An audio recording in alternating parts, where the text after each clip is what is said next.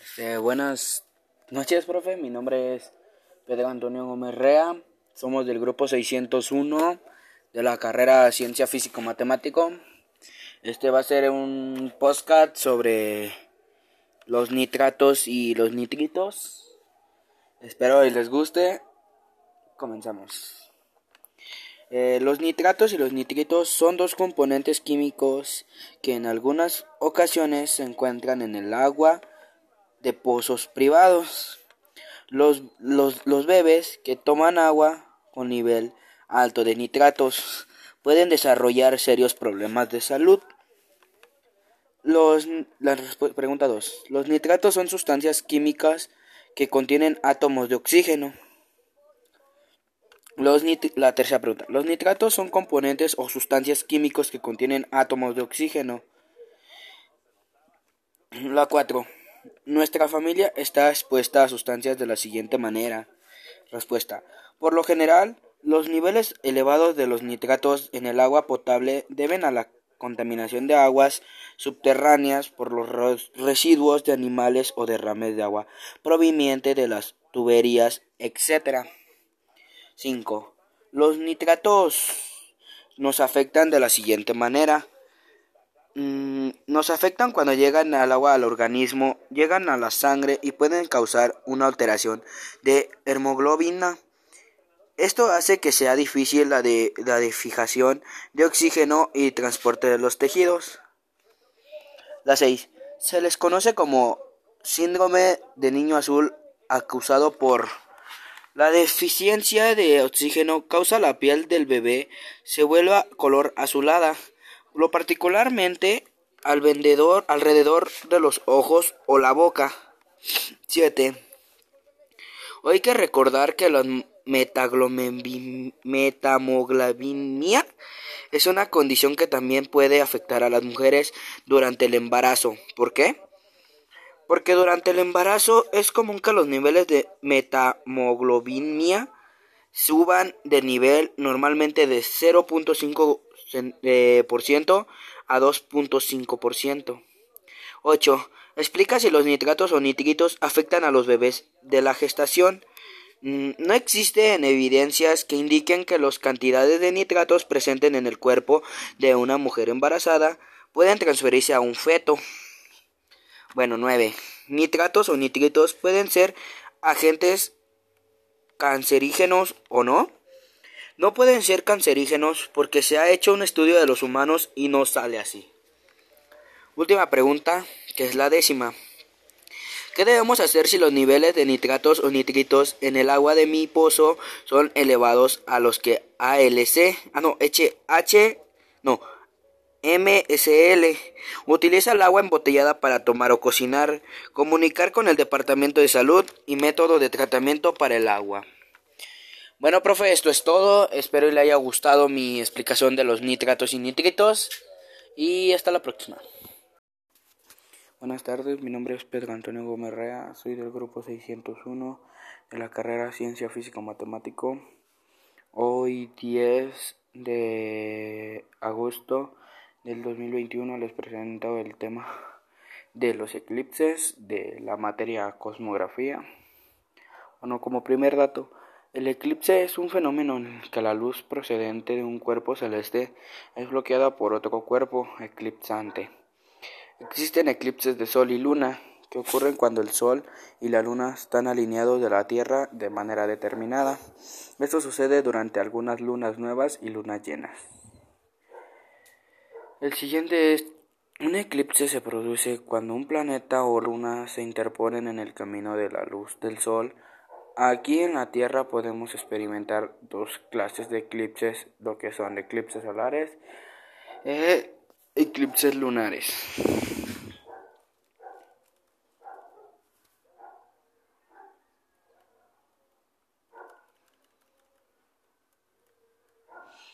Tercero, parcial realmente la luna no cubre por completo el disco solar, apareciendo una medida, una medida, no, una media luna brillante en total desde una franja, una banda de totalidad, la superficie de la Tierra, la luna cubre totalmente el sol, fuera de la banda de totalidad del eclipse parcial.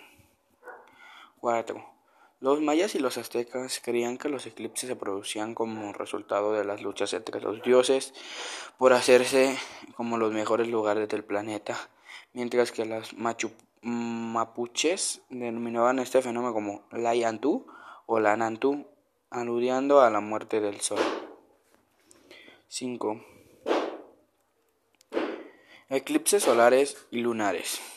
Un eclipse se produce cuando el planeta o la luna se interpone en el camino de la luz del sol. Aquí en la Tierra podemos experimentar los dos tipos de clases de eclipses, lo que son los solares y los lunares.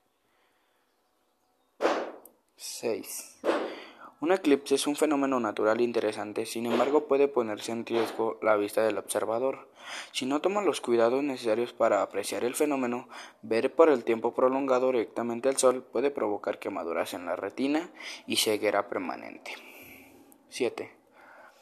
Según la NASA, la fase del eclipse total será visible en el oeste de los Estados Unidos y Canadá, México, la mayoría parte de Centroamérica y Ecuador, el oeste de Perú, y el sur de Chile en Argentina en el momento de la puesta de la luna.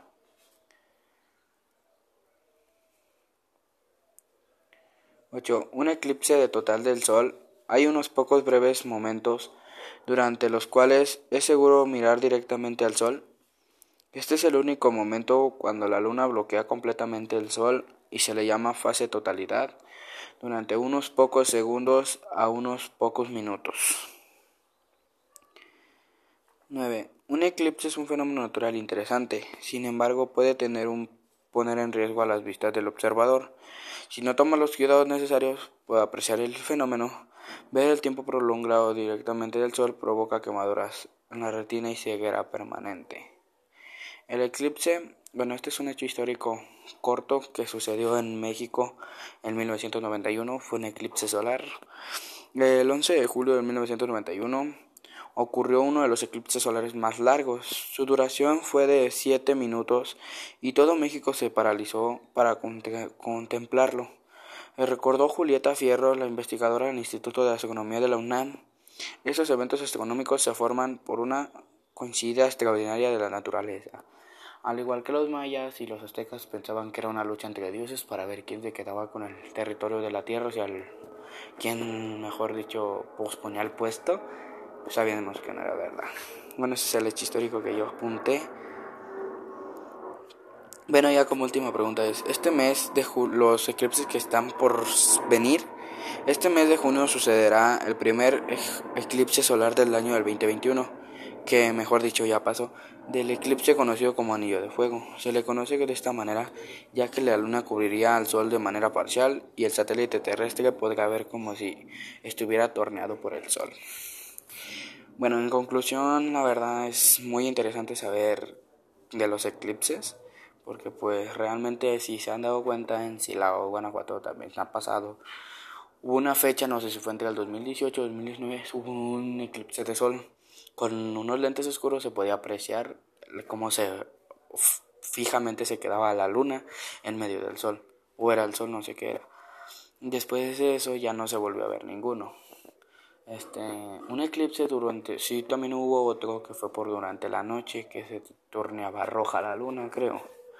Entonces así queda. Bueno, bueno, pero en conclusión es muy importante saber de los eclipses, ya que te explica cómo son, con qué se forman y qué, qué cuidados le debes de tener por si quieres apreciarlo. Realmente son muy interesantes saber el año en que sucedió y en qué año podía volver a pasar. Para, para que tú saques un poco más de información, aquí te dejo mi, mi para que lo puedas escuchar. Y mucho gusto. Bueno, ya este es mi último podcast. Espero les haya gustado mi temporada 1 de los 6 seis episodios que les subí sobre varios temas que eran muy importantes. Esta ya es mi despedida. Aquí se acaba mi programa de podcast. Espero les haya gustado y les haya dejado una buena sonrisa. Bueno, gracias. Hasta luego. Buenas tardes, mi nombre es Pedro Antonio Gómez Rea, soy del grupo 601 de la carrera Ciencia Física Matemático. Hoy 10 de agosto del 2021 les presento el tema de los eclipses de la materia cosmografía. Bueno, como primer dato, el eclipse es un fenómeno en el que la luz procedente de un cuerpo celeste es bloqueada por otro cuerpo eclipsante. Existen eclipses de Sol y Luna que ocurren cuando el Sol y la Luna están alineados de la Tierra de manera determinada. Esto sucede durante algunas lunas nuevas y lunas llenas. El siguiente es un eclipse se produce cuando un planeta o luna se interponen en el camino de la luz del Sol. Aquí en la Tierra podemos experimentar dos clases de eclipses, lo que son eclipses solares e eclipses lunares.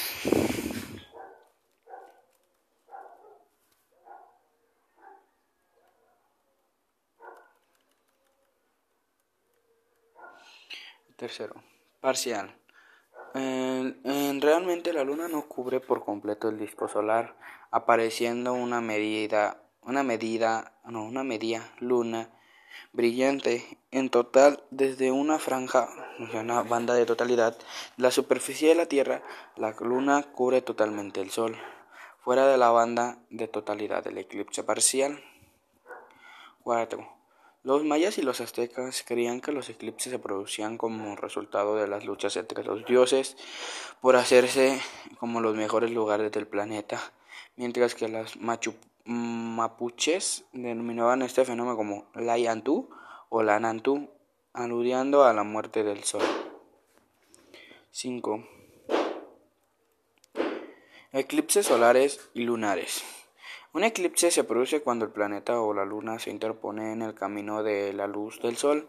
Aquí en la Tierra podemos experimentar los dos tipos de clases de eclipses, lo que son los solares y los lunares. 6. Un eclipse es un fenómeno natural interesante, sin embargo puede ponerse en riesgo la vista del observador. Si no toma los cuidados necesarios para apreciar el fenómeno, ver por el tiempo prolongado directamente al sol puede provocar quemaduras en la retina y ceguera permanente. 7. Según la NASA, la fase del eclipse total será visible en el oeste de los Estados Unidos y Canadá, México, la mayoría parte de Centroamérica y Ecuador, el oeste de Perú, y el sur de Chile en Argentina en el momento de la puesta de la luna.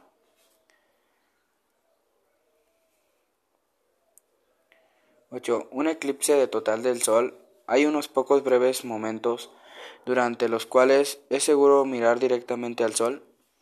Este es el único momento cuando la Luna bloquea completamente el Sol y se le llama fase totalidad durante unos pocos segundos a unos pocos minutos. 9. Un eclipse es un fenómeno natural interesante, sin embargo puede tener un poner en riesgo a las vistas del observador.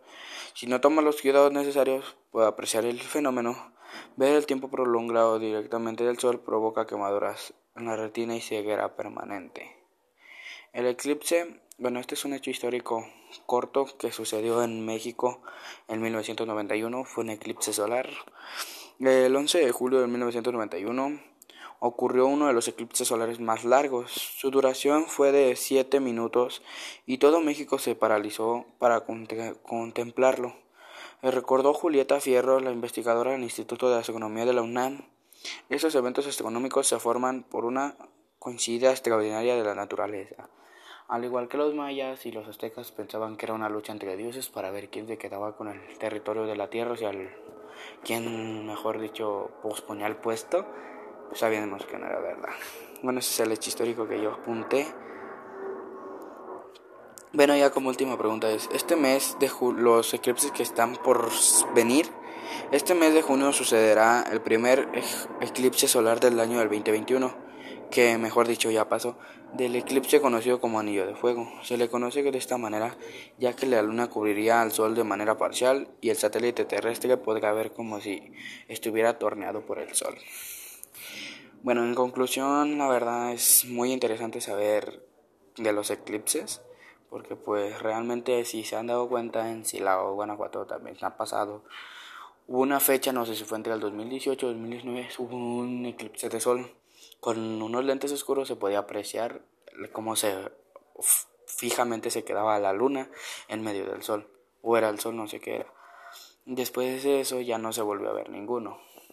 Este, un eclipse durante, sí, también hubo otro que fue por durante la noche, que se torneaba roja la luna, creo. Entonces así queda. Bueno, bueno, pero en conclusión es muy importante saber de los eclipses, ya que te explica cómo son, con qué se forman y qué, qué cuidados le debes de tener por si quieres apreciarlo. Realmente son muy interesantes saber el año en que sucedió y en qué año podía volver a pasar. Para, para que tú saques un poco más de información, aquí te dejo mi, mi para que lo puedas escuchar y mucho gusto. Bueno, ya este es mi último podcast. Espero les haya gustado mi temporada 1 de los 6 seis episodios que les subí sobre varios temas que eran muy importantes. Esta ya es mi despedida. Aquí se acaba mi programa de podcast. Espero les haya gustado y les haya dejado una buena sonrisa. Bueno, gracias. Hasta luego.